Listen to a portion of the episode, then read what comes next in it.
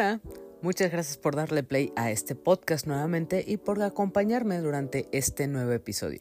Yo soy Hila y con esto te doy la bienvenida al episodio 197 de La opinión de helado un podcast sobre cine, series, anime y todo lo relacionado al mundo del entretenimiento, donde para esta ocasión y durante los siguientes minutos te estaré hablando de distintos temas de películas que vi esta semana en cines, desde las que podrás escuchar como películas como Hypnotic, El poder de los centavos o Dump Money, Atentado en el aire, Confesiones e incluso otra mexicana que estrenó esta semana que se llama Señora Influencer unas cuantas películas que fueron unas muy buenas, otras malas y otras con sentimientos encontrados. Pero eso ya lo estarás escuchando a lo largo de este nuevo episodio. No perdamos mucho el tiempo y vamos directamente al primer tema de este episodio. Y por supuesto que se trata de Hypnotic o Hipnosis dos puntos, arma invisible, como le pusieron aquí en México y en cines. Este es un tema, este primer tema es más bien una antirecomendación. Ahí sí, más bien vengo a decirte que te alejes de esta película porque sinceramente puedo decir que esta es de las peores cosas que he visto en años. Una reciente que puedo decir que de verdad que me pareció horrible, fastidiosa y muy mal producida fue Cats del año 2019, si no me equivoco. Y creo que esta de Hypnotic la supera todavía. Y es que es tan mala y absurda que es una cosa bastante risible e incluso ridícula.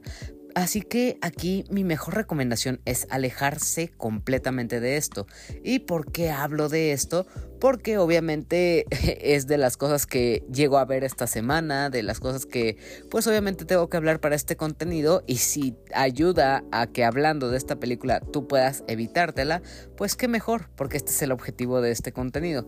Así que si quieres verla o tienes el interés de ver a Ben Affleck en una de sus peores actuaciones en toda la vida, pues yo sugiero que te esperes a que llegue a plataformas como Prime Video, ya que ahí es donde va a estar seguramente en unos cuantos semanas. Y pues obviamente esta se trata de una cinta protagonizada por Ben Affleck y también algo que hay que destacar es que es escrita y dirigida por Roberto Rodríguez, alguien a quien obviamente conocemos por ejemplo en mi caso o en mi generación por dirigir todas estas películas de este mini espías o incluso la de Shark Boy y Lava Girl, que son estas películas de superhéroes o de, incluso de los niños espías, con unos efectos bastante mediocres, pero incluso muy divertidas y que podríamos decir que en, su tiempo nos gustó mucho, pero sabemos que pues Robert Rodríguez es normalmente este director de cine de clase B. Y aquí pues obviamente con Hypnotic es nuevamente este Robert Rodríguez que no le importa pues lo que opinan los demás, trae una historia irreverente, pues más o menos pues mediocre, pero lejos de ser un caso como Mini Espías o Shark Boy Lava Girl u otra de las películas que hizo, esta sí se queda muy atrás de todas ellas y de plano no pegan o no se disfrutan en lo absoluto. En esta película podemos ver la historia de Danny Rourke, cuya hija, Minnie, fue secuestrada hace algunos años, lo que provocó la ruptura de su matrimonio y un presente que lo atormenta todos los días. Mientras Rourke investiga un atraco a un banco, este policía se encuentra con un misterioso hombre llamado Lev Del Rain, que posee el poder de controlar mentes a través de la hipnosis. No solamente leer mentes o, o escuchar lo que hay dentro de la cabeza de una persona, sino que él mismo inducir su propia mente, sus propios deseos para que esas personas hagan lo que él quiere. Entonces esto es un poco interesante. Durante este atraco, Rourke descubre una pista relacionada con el secuestro de su hija, lo que lo lleva a una adivina llamada Diana Cruz. Tanto Rourke como Cruz resultan ser poderosos hipnotizadores entrenados por una división gubernamental secreta, algo así como el FBI.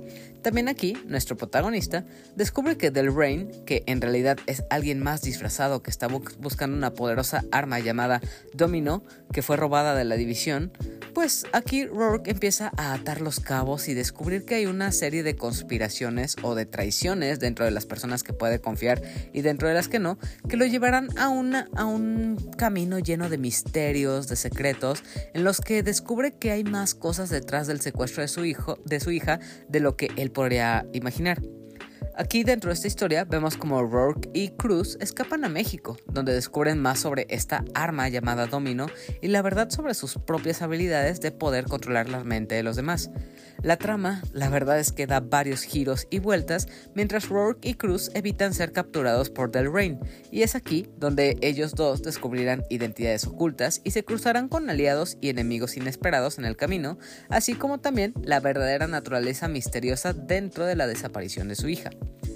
Aquí, como puedes ver, esto es básicamente un drama psicológico y sobrenatural sobre cómo un padre quiere encontrar a su hija y él mismo como que no puede superar el hecho de que su hija desapareció y que él no pudo hacer nada para evitarlo.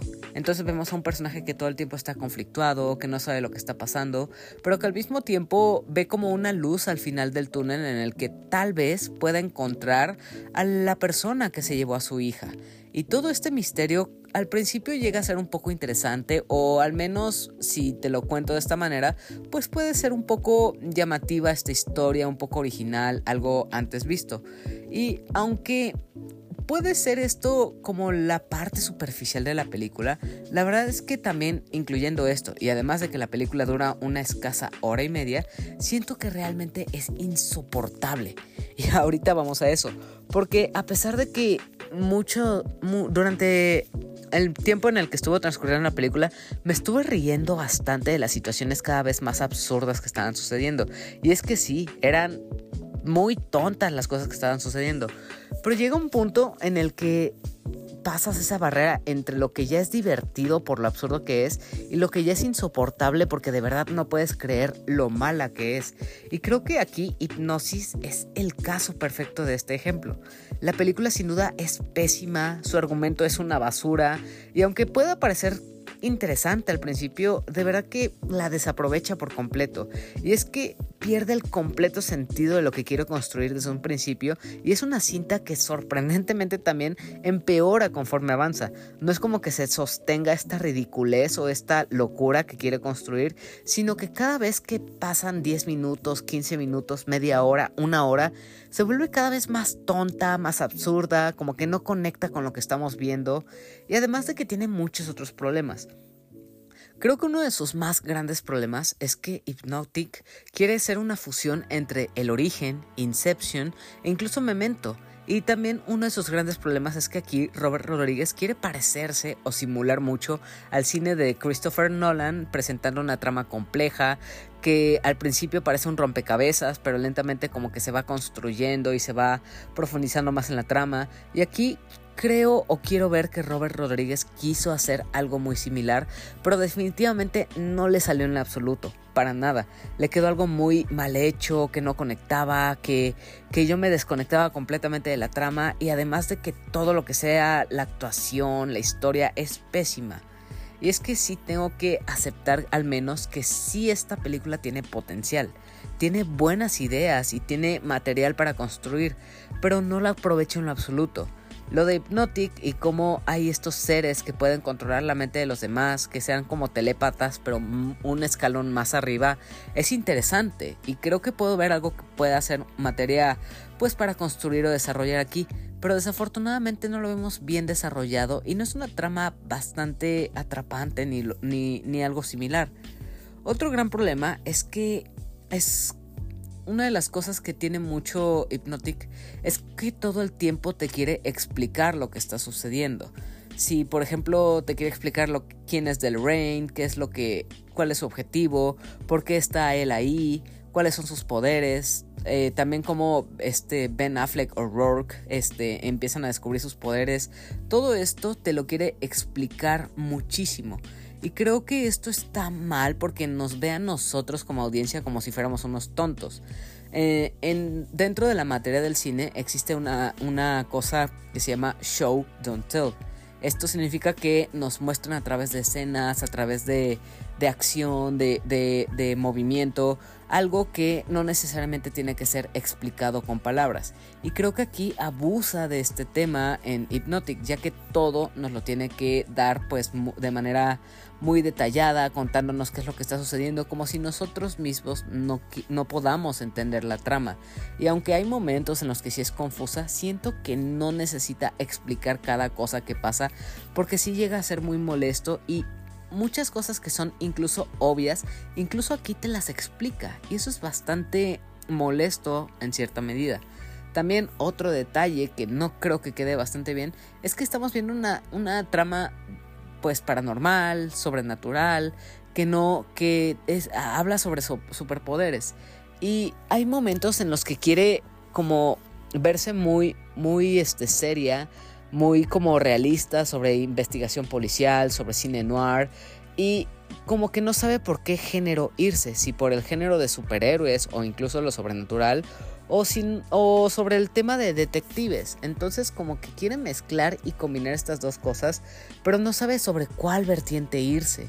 Y esto también te llega a saturar porque o es una película de detectives, es un policía que quiere descubrir qué es lo que está sucediendo por sus propios métodos de una manera pues no tan legal o con los principios de lo que es un oficial de la policía o quiere ser una cosa sobrenatural con poderes telequinéticos sobre controlar las mentes de otras personas o te vas por una o por la otra pero no por ambas porque aquí pues no, no distingues qué, qué quiere ser esta película o qué quiere ser esta obra y el punto en el que eh, vemos cosas sobrenaturales y que se las toma como si fuera una situación real o que puedas trasladar completamente a la vida real, creo que ahí es donde se llega a equivocar.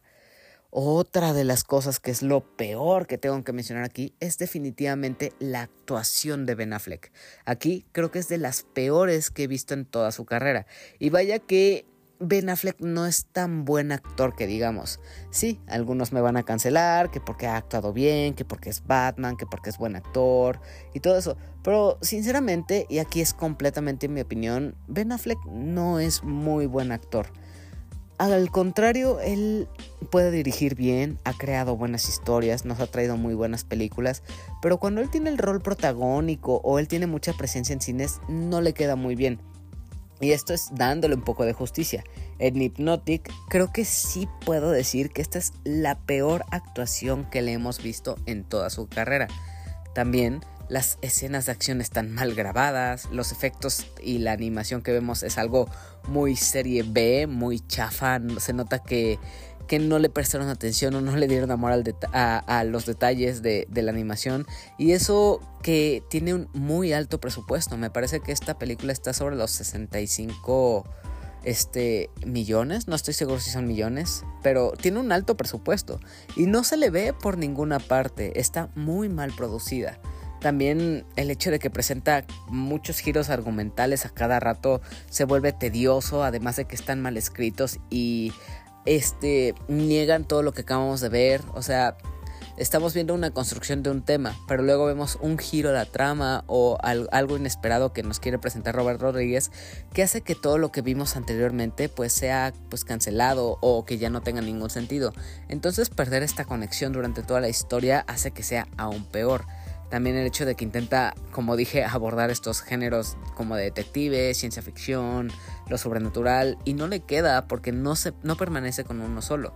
También intenta, dentro de la simulación que hay, simular a, por ejemplo, a Hans Zimmer con esta música pues intensa, con mucha percusión, muy llena de adrenalina.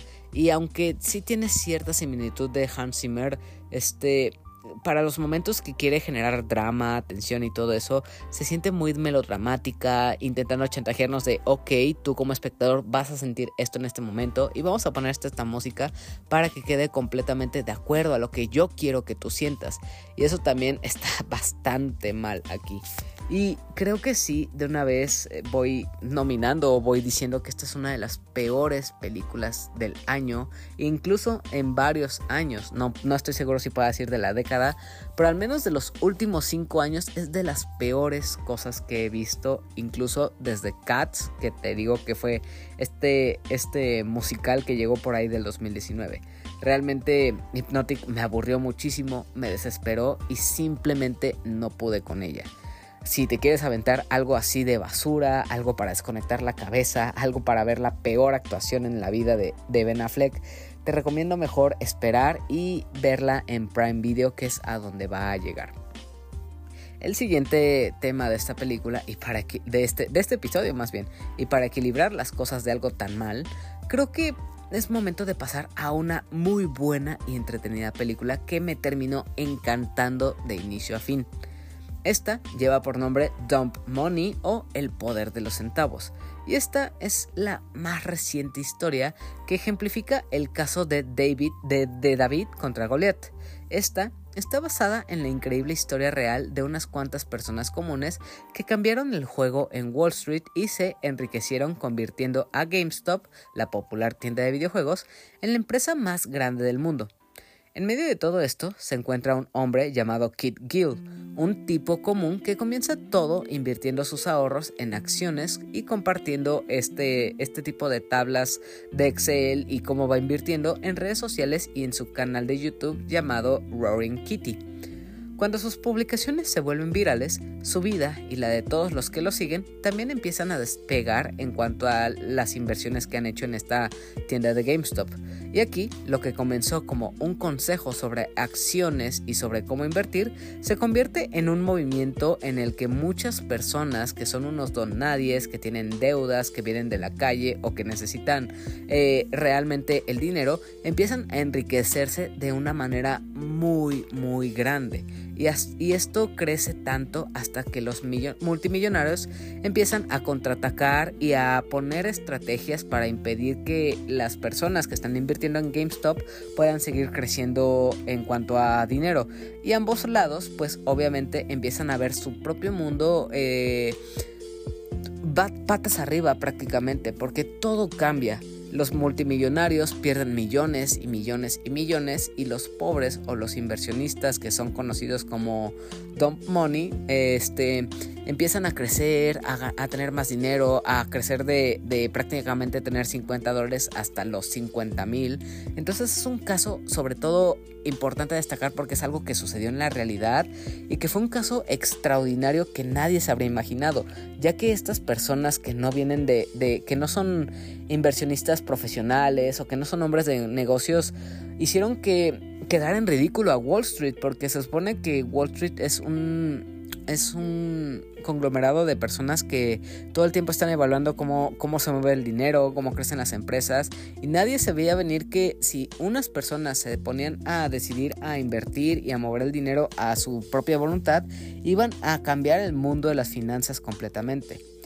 Este caso, lo más sorprendente definitivamente, es, es, algo real. Y creo que muchos de los que nos gustan, por ejemplo, los videojuegos o conocemos de las franquicias que de, este tipo como GameStop, pues obviamente nos llamó la atención todo lo que sucedió.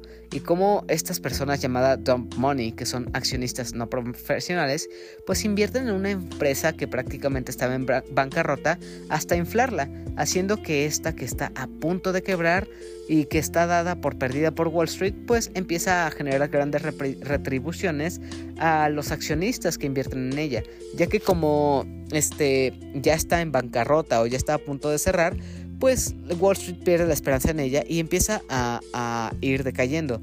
Pero la cosa cambia cuando la gente empieza a invertir, a confiar en esta empresa e inflarla. Entonces aquí donde empieza a subir y a subir y a subir y a subir, hasta que obviamente estos inversionistas, al ser ellos colaboradores con la empresa, empiezan a tener grandes remunerizaciones. Y sé que es un poco complicado lo que estoy hablando, obviamente soy alguien que está completamente ajeno a las, a las inversiones. En ningún momento he, he, invertido un centavo o un peso en alguna empresa que me interese. Entonces estoy completamente hablando del desconocimiento. Pero una de las cosas favorables de esta película es cómo te lleva de la mano a través de estos temas. Para ponerte un ejemplo sobre lo que es Dump Money o el poder de los centavos, puedes esperar algo que sea comparable con El Lobo de Wall Street, The Big Short o incluso la película de Red Social, que fue una que triunfó bastante bien sobre la historia de Facebook.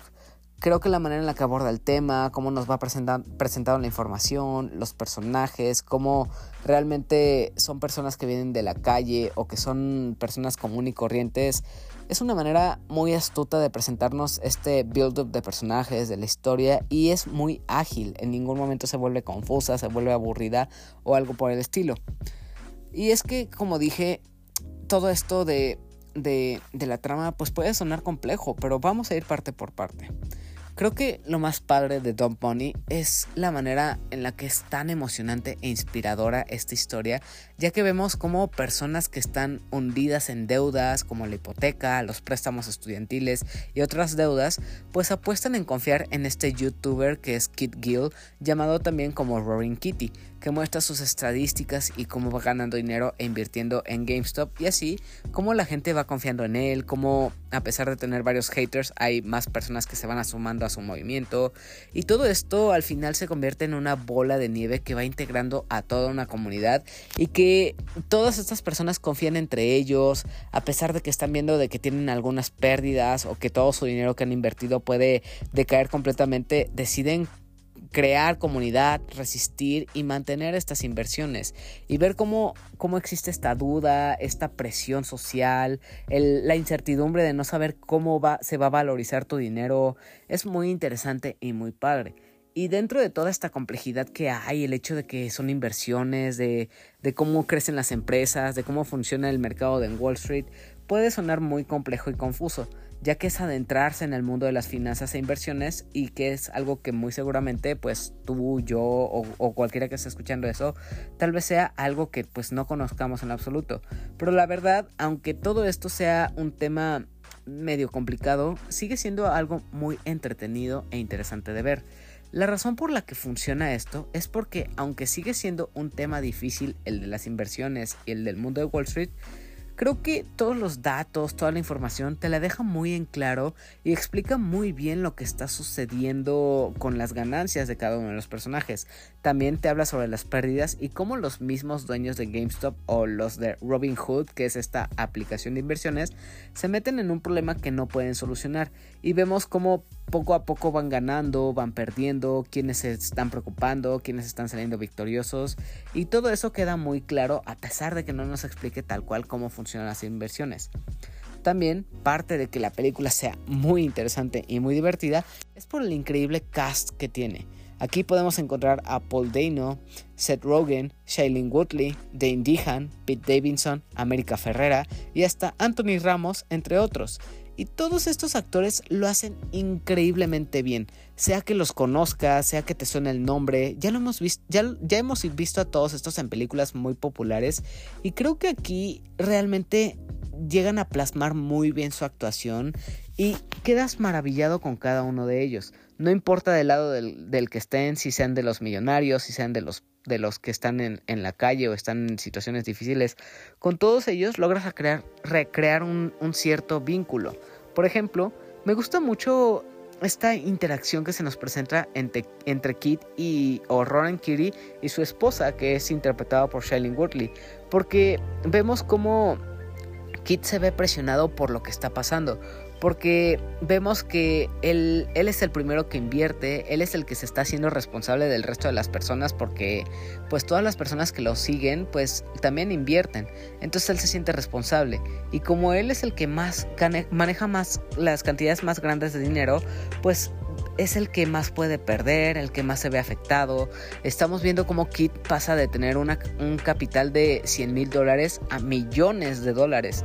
Entonces él es como que el, que está más al pie del cañón, el que más está arriesgando e incluso se mete en problemas legales porque se, está esta incertidumbre de si la policía lo puede enjuiciar por lo que está sucediendo.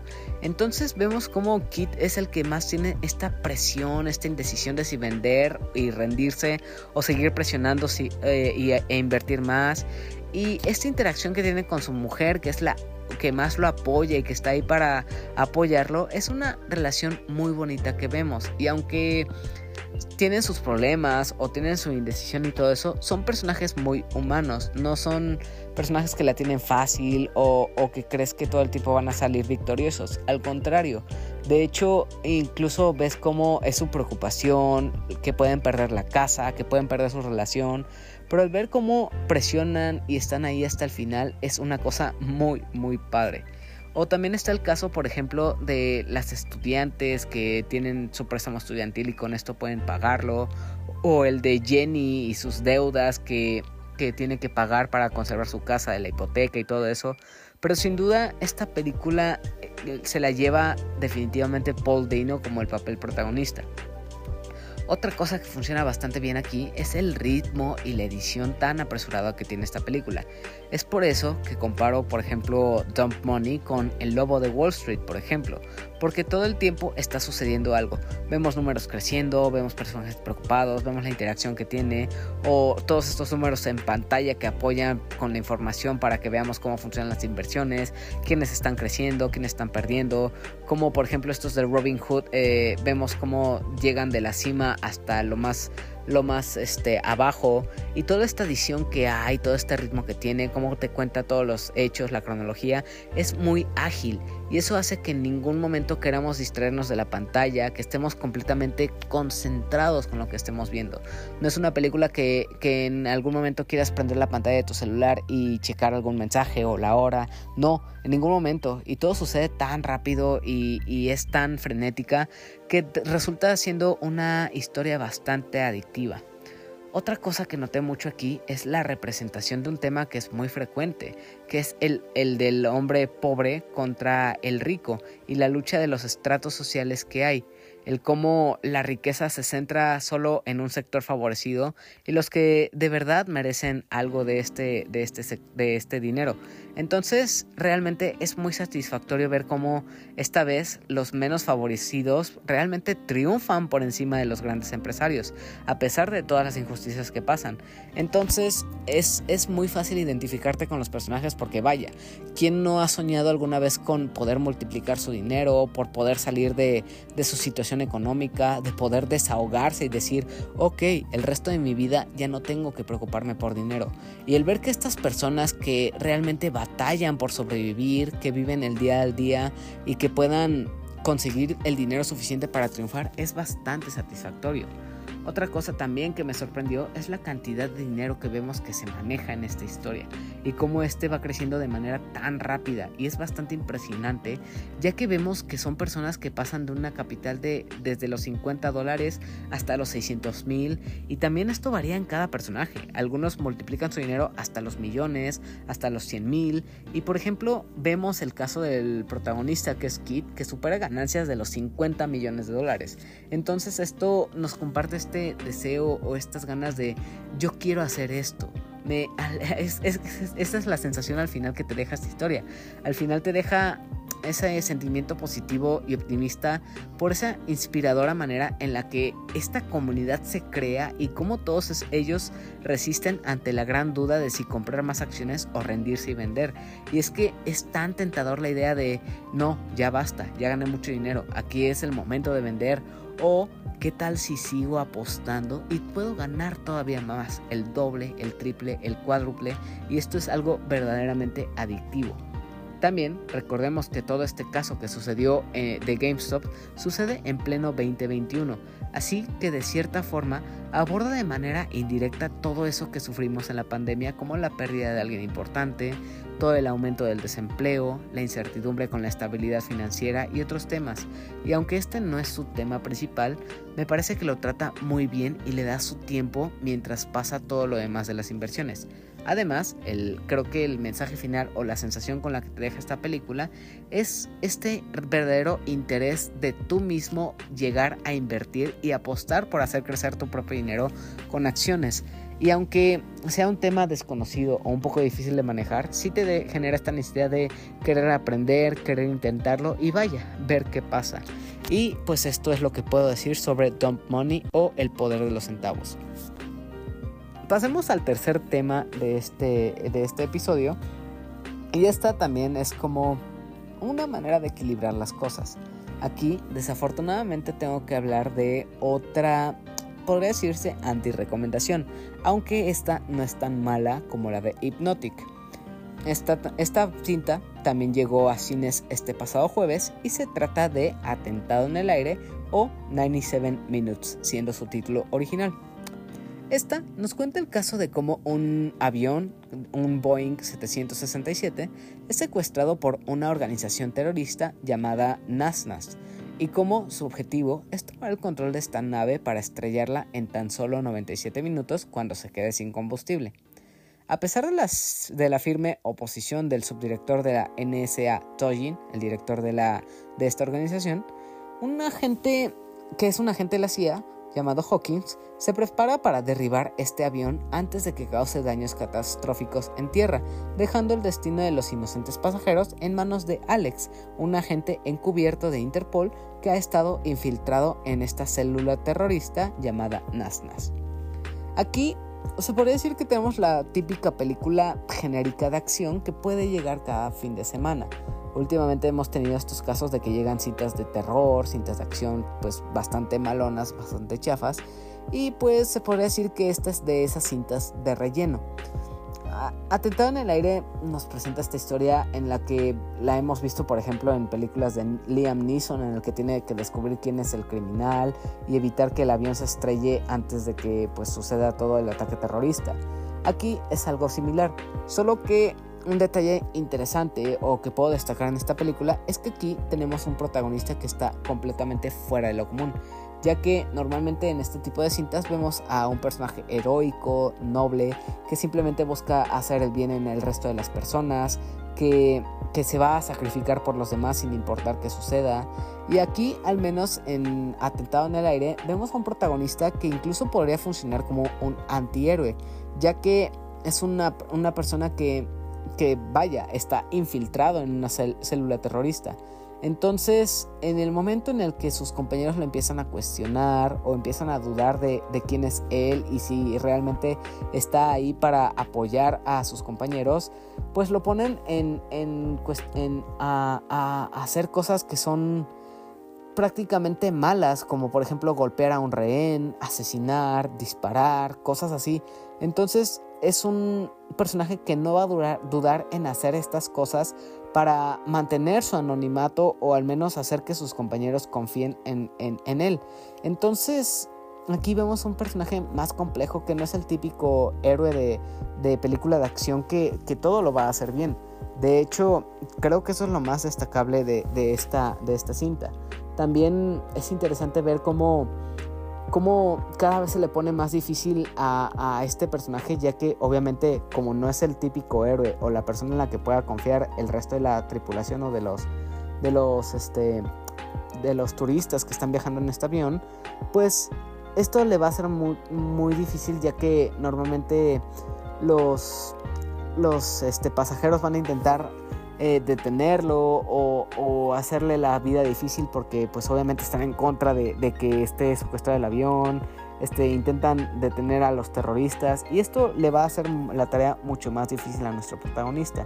Pero la razón por la que él es así, por la que no duda en hacer el mal, en golpear a los, a los rehenes, hay una razón en concreto por la que él se comporta de esta manera.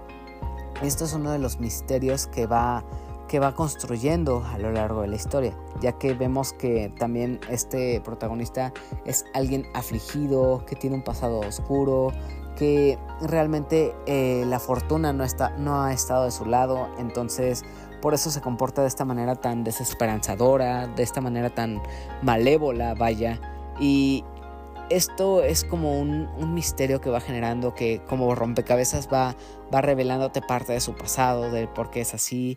Y aunque es un antihéroe, llega a hacer ciertas relaciones que sí confían en él y que le van a ayudar en su tarea de evitar que el avión pues este, se use como un vehículo bomba contra la ciudad de los Estados Unidos.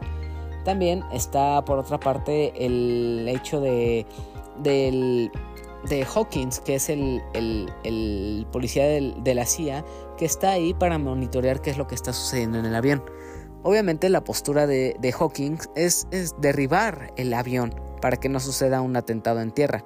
Pero obviamente va a haber otra, otra persona aquí, que es este Tojin, la, la que está aquí en la NSA, que quiere evitar que se pierdan las vidas humanas, ya que ella está esperanzada de que este agente encubierto pueda detener a los terroristas. Entonces aquí prácticamente es una carrera contra el tiempo, ya que vemos como Hawkins quiere derribar este avión y olvidarse del asunto, y Tojin quiere mantener este vínculo con, con el infiltrado para al menos eh, detener a los, eh, a los terroristas y así hacer que el avión pueda aterrizar de manera segura para rescatar a todos los pasajeros. Aquí vamos a ver muchas escenas de acción eh, que son incluso claustrofóbicas porque, vamos, el, el, espacio que hay en un avión está muy reducido.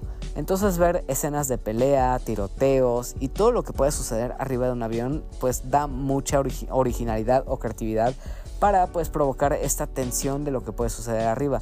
Entonces podemos ver múltiples ocasiones en cómo se rompen las ventanas y se despresuriza la cabina o cómo debe ir contra el tiempo porque se está incendiando una parte del avión o cómo algunos rehenes intentan pues eh, rebelarse y empieza a desatarse la locura dentro de la, de la cabina y cómo este juego de traiciones de de que empiezan a dudar entre ellos, de que no saben si, si pueden confiar de que son compañeros, si son los terroristas o si hay un infiltrado.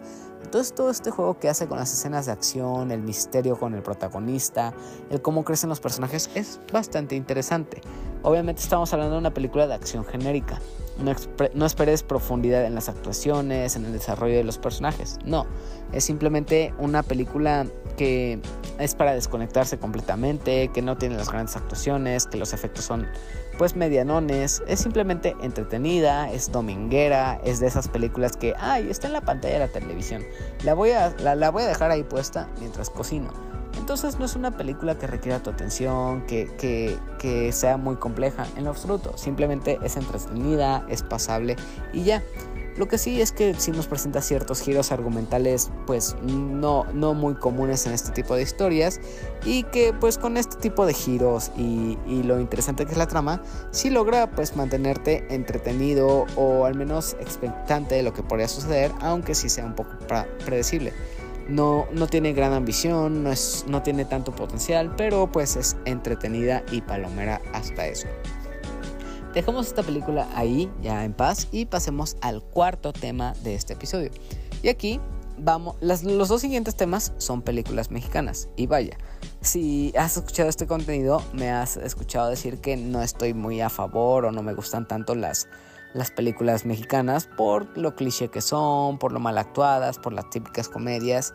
Y debo decir que esta que voy a hablar ahorita, como la, la el último tema de este episodio, son una agradable sorpresa. La primera mexicana de la que voy a hablar que llegó a cines es Confesiones. Esta es la penúltima recomendación de hoy. Y es otra que sí llega a balancear en cuanto a buen contenido o mal contenido. Ya hablé de Hypnotic y 97 minutos que son anti-recomendaciones y Dump Money. Es eh, que Dump Money sí es una película que recomiendo bastante y espero que puedas ver. Confesiones se suma a Dump Money, siendo en este episodio las películas que sí me gustaría que vieras. En esta cinta, eh, realmente no esperaba en lo absoluto que me llegara a gustar. Y la verdad es que sí terminó siendo una gran opción para ver esta semana. Así que déjame contarte de ella para que pueda intentar vendértela. Esta cinta nos cuenta cómo una familia adinerada en la Ciudad de México se ve atormentada por el secuestro de su joven hija. Por la noche, horas después de la desaparición de esta niña, uno de los secuestradores se presenta en la casa de la familia ya que ha venido a, negociar por el rescate de la niña. Pero lo que quiere no es dinero, sino una confesión de un pecado muy grande que cometió un integrante de esta familia alguien de todos estos de estos de esta familia, el papá, la mamá o el hijo, está ocultando una atrocidad y el secuestrador los obligará a revelar las cosas más terribles que cada uno ha hecho durante su vida y cosas que obviamente no han contado o han revelado a la familia. Así que la manera en la que escala la atención y los secretos que vemos en esta historia son cada vez más graves y más atroces de lo que se nos va planteando desde un principio. Algo, algo a resaltar aquí, al menos en mi opinión, es que aquí algo a destacar o algo que me llamó la atención es que tenemos la participación de Emilio, Emilio Treviño actuando en pantalla. Si no te suena este nombre, él es uno de los actores de doblaje más populares actualmente que le ha dado voz a personajes como Miles Morales de Spider-Man Across the Spider-Verse o, o la, más reciente que fue Across the Spider-Verse o también él le dio voz a, Denji de, de, Chainsaw Man, este anime eh, de mapa que pues fue muy popular recientemente. Eso, eso es una de las cosas como que me llamó la atención, ya que nunca había visto a Emilio Treviño actuar y obviamente al ser un actor de doblaje que a mí personalmente me encanta, pues obviamente me iba a llamar la atención verlo en pantalla. Ya tocaremos este tema porque sí hay unas cosas cuantas que mencionar sobre su actuación. En general, puedo decir que Confesiones sí tiene buenas actuaciones, tanto el secuestrador, que fue el mejor de todo, como la mamá, como el papá, o sea, son muy buenas actuaciones, ya que vemos esta relación que hay entre el secuestrador y las, los rehenes, y vemos realmente esta preocupación de, que hay de, de, ok, estamos en una situación muy delicada y hay una cosa que estamos escondiendo que el resto de la familia no sabe, entonces, ¿cómo nos abrimos para contarla? Entonces esta situación en la que vemos su preocupación, su tristeza, su miedo, vemos verdaderamente bien retratado el miedo que puede sentir un padre o un hermano al, ver cómo desaparece pues su hija o su hermana. Y aquí con la desaparición de la niña sí vemos muy marcada esta preocupación que hay. Y, estas actuaciones están muy, muy bien retratadas en cuanto a la historia que estamos viendo aquí en pantalla a pesar de que diga de que sí tenemos buenas actuaciones, vamos a lo de Emilio Treviño. La verdad, por mucho amor que le tenga, por mucho cariño que le tenga, no me gustó tanto. Emilio Treviño sí tiene un increíble talento para la actuación de doblaje, vaya que le aplaudo el trabajo que hace. Y tal vez aquí sea porque esta es una de sus primeras actuaciones en pantalla, en las que él está pues físicamente ahí y lo vemos en cámara tal vez no se sentía tan cómodo del todo pues actuando. Entonces creo que sí, por eso no puedo rescatar tanto su papel. Y también hay momentos en los que, por ejemplo, él está confesando uno de sus pecados y no sé si sea cosa de, la edición de, de, de, sonido o si sea la misma modulación de voz de Emilio Treviño, pero al ser una película en español no se distinguía mucho lo que decían. Muchas veces me, vi preguntándole a, mi acompañante, que en este caso fue mi mamá, que, la fue a ver conmigo, le estuve preguntando qué dijo eh, el personaje o, o, qué diálogo acababan de tener y ella tampoco pudo escuchar lo que estaba sucediendo. Entonces no sé si realmente esto haya sido de una mala interpretación de voz de, Emilio Treviño o haya sido más bien la edición de sonido. Quiero pensar que fue la edición de sonido porque obviamente Emilio Treviño eh, tiene mucho talento para la actuación de, de voz, entonces esto sí es algo que me saca de onda. Fuera de eso, sí puedo decir y tengo que aceptar que esta es de esas películas que no está sobreactuada ni tiene las típicas actuaciones típicas de clichés o que son planas. Y también es de las pocas películas mexicanas que no se van por la comedia de fórmula. De hecho, la historia, como ya la escuchaste, es súper seria y se va poniendo interesante muy rápido. Va escalando la tensión, te preocupas por ellos, el, secuestrador cada vez empieza a hacer cosas que ponen en riesgo la vida de, de los rehenes. Entonces, es una historia bastante seria, toca temas muy, muy sensibles. Eh, hay que destacar que esta cinta es una, una clasificación C, así que vamos a ver cuestiones violentas, cosas que se nos revelan que son bastante turbias, y sí son bastante turbias. Y aquí es donde pues vas conociendo, eh, donde te pones a armar desde un principio estas teorías sobre por qué el secuestrador está haciendo estas cosas y sumando a, sumado a esto también me parece que es muy dinámico el hecho de cómo a ti mismo como espectador te pone a pensar en qué es lo que busca este hombre y cuál es esa, ese pecado tan atroz que cometió alguno de esta familia. Y cómo poco a poco realmente vas conociendo lo que esconde cada uno de los, de los, de los integrantes de la familia y lo que han hecho. Y aunque uno de los pecados que hacen no, no, es lo que busca el secuestrador, pues vas conociendo el mal que tienen, cómo a pesar de que son personas adineradas, pues han hecho cosas mezquinas, cosas malas para ir escalando. Entonces sí te va construyendo muy bien esta, estos personajes que empiezas a empatizar más con el secuestrador que con, con los rehenes. Entonces sí, sí es interesante cómo va escalando todo esto.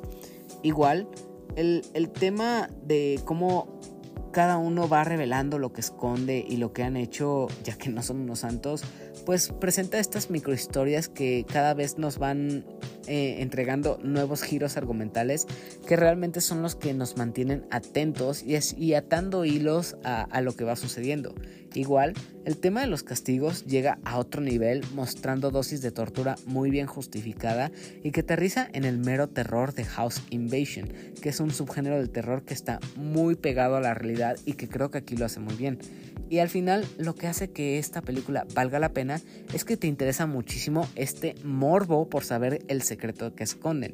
Y esa revelación que se nos presenta al final de la historia, que es la razón por la que se da todo este build-up tan intenso y bien escalado, es algo horrible. Realmente vale la pena ver toda esta película para que veas ese momento tan choqueante de lo que es este pecado que buscaba el secuestrador. Y la verdad es un tema bastante sensible que incluso cuando revelan esta situación, algunas personas, supongo por lo asqueadas o por lo sorprendidas que estuvieron, se salieron de la pantalla, de, la película. Y esto hace que todo lo que vemos sobre las torturas y los castigos realmente estén justificadas y tengan una razón mayor por la que suceden, lo que hace que incluso empaticemos con el secuestrador como puedes escuchar, pues obviamente estos castigos que hay y estas relaciones hacen que esta cinta sea clasificación C, ya que se muestran cuestiones bastante turbias, muestra sangre, hay escenas incómodas y también esa revelación final de plano hace que se que haga que valga la pena esta, esta cinta confesiones, la verdad no sé qué tanto tiempo vaya a estar en cartelera, pero sí fue una agradable sorpresa. Y continuando con agradables sorpresas, pasemos al último tema de esta noche, que se trata de la otra cinta mexicana de la que te hablé, que es Señora Influencer. Una cinta que honestamente también fue una sorpresa que me gustó bastante y que pues si te das cuenta a simple vista pues parece algo más de lo mismo de las típicas películas mexicanas que llegan y de las que tanto nos quejamos que son como estas de Eugenio Derbez, de Marta Gareda, de Omar Chaparro, que son las típicas comedias sin chiste, que todas son como una película que simplemente va cambiando el filtro y nos va contando más de lo mismo. Señor Influencer parece otro tipo de, este tipo de películas y es que viendo el trailer y los promocionales tal cual nos venden eso, una comedia más del montón, pero por sorpresa, esta es una película que detrás de, esa capa de, chistes y comedia cliché, toca temas mucho más profundos y reales de una manera muy acertada. Esta cinta nos cuenta cómo de la noche a la mañana, Fátima, una mujer con neurodivergencia en sus 40, gracias a su personalidad tan excéntrica y natural, se convierte en la influencer más famosa del momento y empieza a ganarse una cantidad monumental de seguidores que la apoyan y la quieren mucho. Al ver el ascenso de esta estrella, Sophie y Cami, un par de jóvenes influencers, se intentarán aprovechar de la repentina popularidad de Fátima fingiendo ser sus amigas solo con el fin de beneficiarse y hasta humillarse y hasta humillarla y burlarse de Fátima en el proceso. En la misma medida que Fátima logra tener seguidores, se hace amiga de estas influencers que, que le dan su confianza, ella también empezará a atraer gente que hace comentarios violentos escondidos detrás de una pantalla. Los típicos haters que empiezan a comentar de, eres una basura, de tu contenido es horrible, de para qué haces este tipo de cosas, de estás haciendo el ridículo. O sea, los típicos haters que vemos en contenido de YouTube, de, de, de, de Facebook, de Instagram. O sea, estos haters que vemos en todos lados. Entonces, al ver este, este, esta población que son haters, pues ellos no saben que se burlaron de la persona equivocada, pues estos mismos haters conocerán las verdaderas consecuencias de sus palabras al ver que Fátima no es una persona que se va a dejar se va a dejar llevar por los insultos que le dicen ni tampoco va a permitirlo. Entonces es una historia que va a ir escalando hasta tener consecuencias muy graves con las personas que intentan aprovecharse de ella y también burlarse de su situación. Como puedes escuchar, la trama de la película toca un tema muy relevante últimamente y bastante real. Lo interesante es que aquí no se cuelga de lo ridículo y la comedia cliché totalmente, pues el tema del ciberbullying, los haters y toda esa ficción, esa ficción que hay detrás de los celulares sobre cómo algunas personas posan eh, frente a la cámara pero en su vida real son otra persona, creo que la aborda muy bien en esta cinta. Esta sin duda es una crítica mordaz hacia lo que vemos en redes sociales y hacia los influencers, ya que normalmente vemos esta vida perfecta que tienen esas personas famosas, esas estrellas y los lujos que pueden darse. Pero aunque sean personas que hablen de, de, lo buenas que son, que digan que ames al prójimo, que seas una buena persona y que expreses cariño, vemos como estos mismos influencers detrás de la cámara son personas horribles y mezquinas que simplemente posan y fingen ser una persona que no son. Y muestra que todo esto se trata de una simple máscara. Y esa crítica que hace hacia esas personas que simplemente son postura, que todo el tiempo están sonriendo y presumiendo su vida extravagante, habla muy bien de cómo detrás de todo eso o fuera de, lo que puede ver la cámara hay otro mundo, una, una historia horrible de esas personas que no son simplemente lo que muestran en la cámara.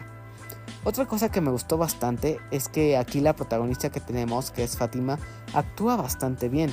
Y me encanta cómo esta actriz retrata a esta persona que al principio es pura e inocente y tiene esta neurodivergencia, pero conforme va creciendo su fama, se va, se va haciendo de nuevos seguidores, empiezan a, llegar marcas a querer patrocinarla, vemos cómo ella se va eh, dejando llevar por la fama, la va consumiendo, va creando contenido, hasta el punto de que esto la va llenando de una cierta locura en la que se empieza a obsesionar con sus nuevas amigas, en crear contenido, en todo el tiempo estar pues de esta manera perfecta frente a la cámara para que todos vean la imagen idealística que uno quisiera llegar a ser. Pero todo esto le empieza a consumir, le empieza a afectar y esta neurodivergencia que tiene, combinado con toda la popularidad y los haters que hay, hacen una pésima combinación ya que se vuelve una persona violenta, agresiva y que va a hacer cosas que la, que la van a poner en peligro a ella y a los mismos haters que hay ya que llega a haber temas de secuestro, de asesinato, de, de, cosas bastante densas. Y es que todo esto se nos presenta en, en, Fátima, que prácticamente es un personaje más complejo, ya que realmente a la marcha vemos el tema de su neurodivergencia y por qué ella se comporta y es de esa manera. Cómo es tan pura, tan linda, cómo, cómo ella realmente quiere, quiere que la gente la ame, que, sean felices, que vean el lado positivo de la vida. Y, ella lo ve desde su neurodivergencia de esta manera. Pero el resto de las personas no son lindas, son, son un asco, les gusta criticar. Y es que es muy sencillo agarrar tu celular y comentar cosas horribles a una persona que no conoces, porque lo estás haciendo desde la seguridad de tu casa.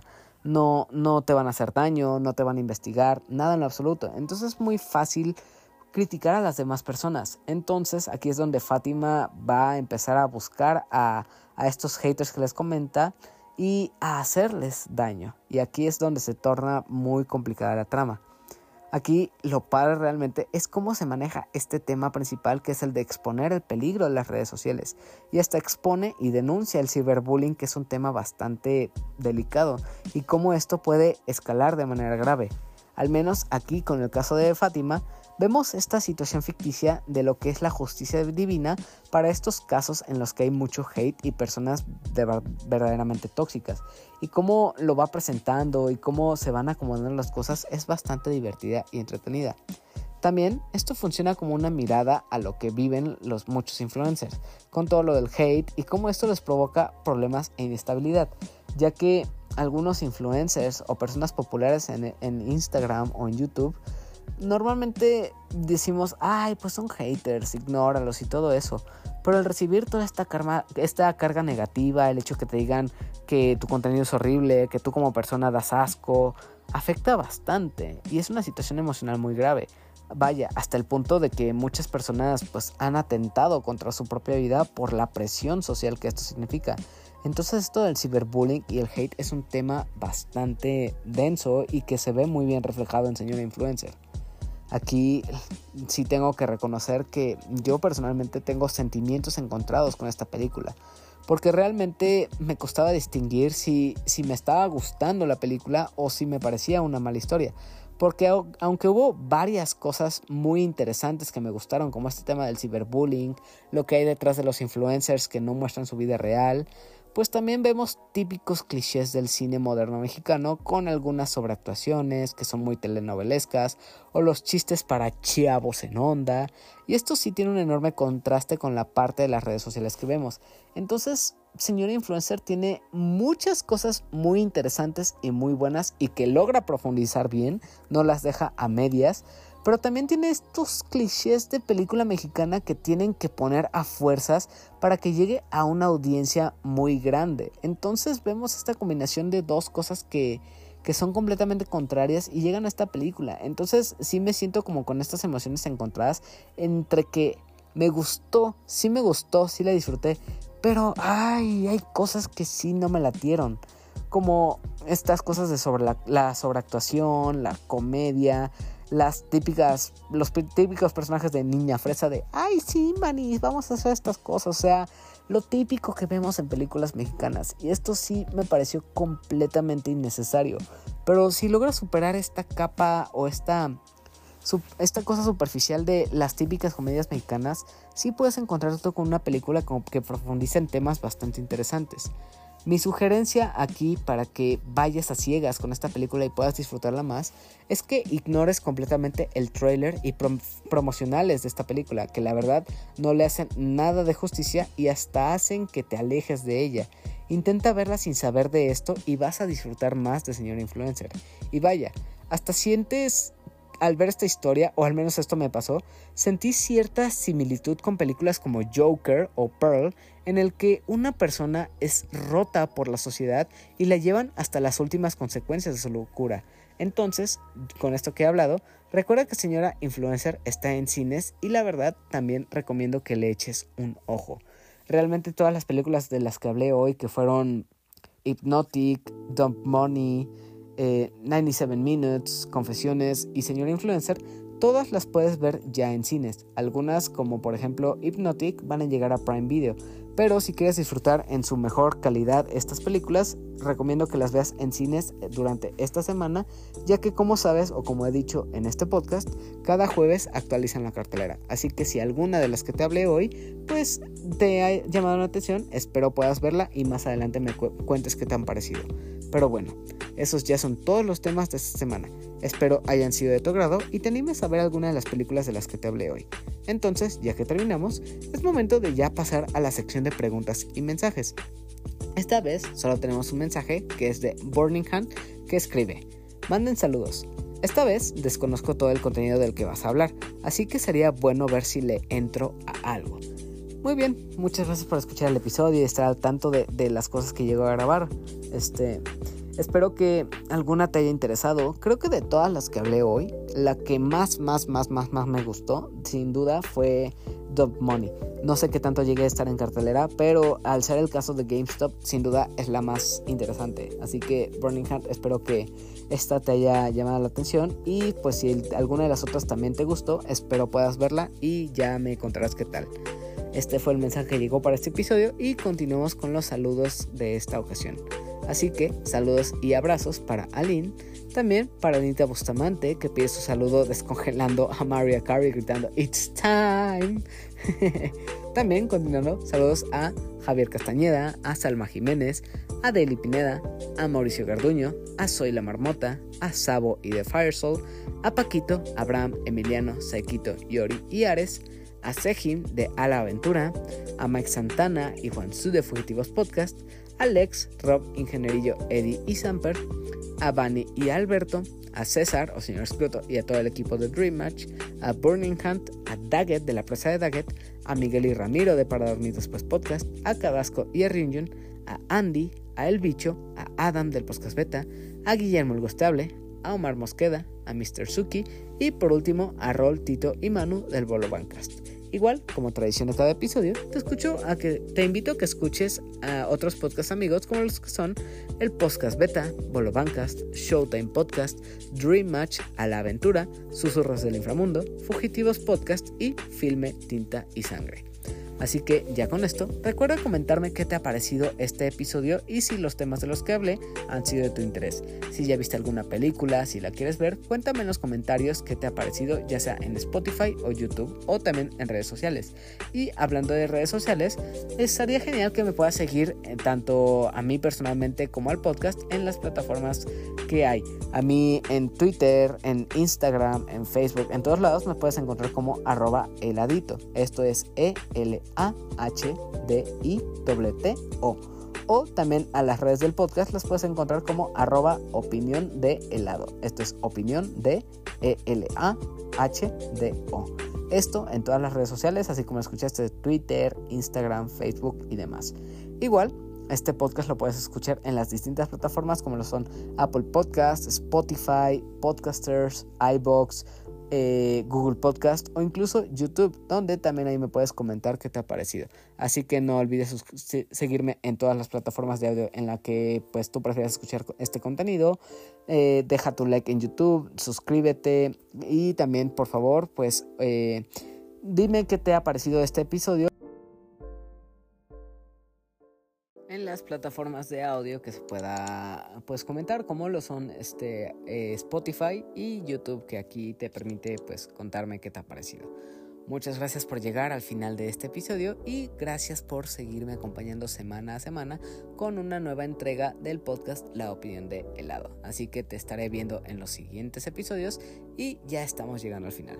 Así que recuerda, sea una buena persona, persigue tus sueños y apunta al futuro que tú deseas. Yo soy Hila y esto fue la opinión de helado en su episodio número 197. Muchas gracias por acompañarme, adiós y hasta la próxima. Bye.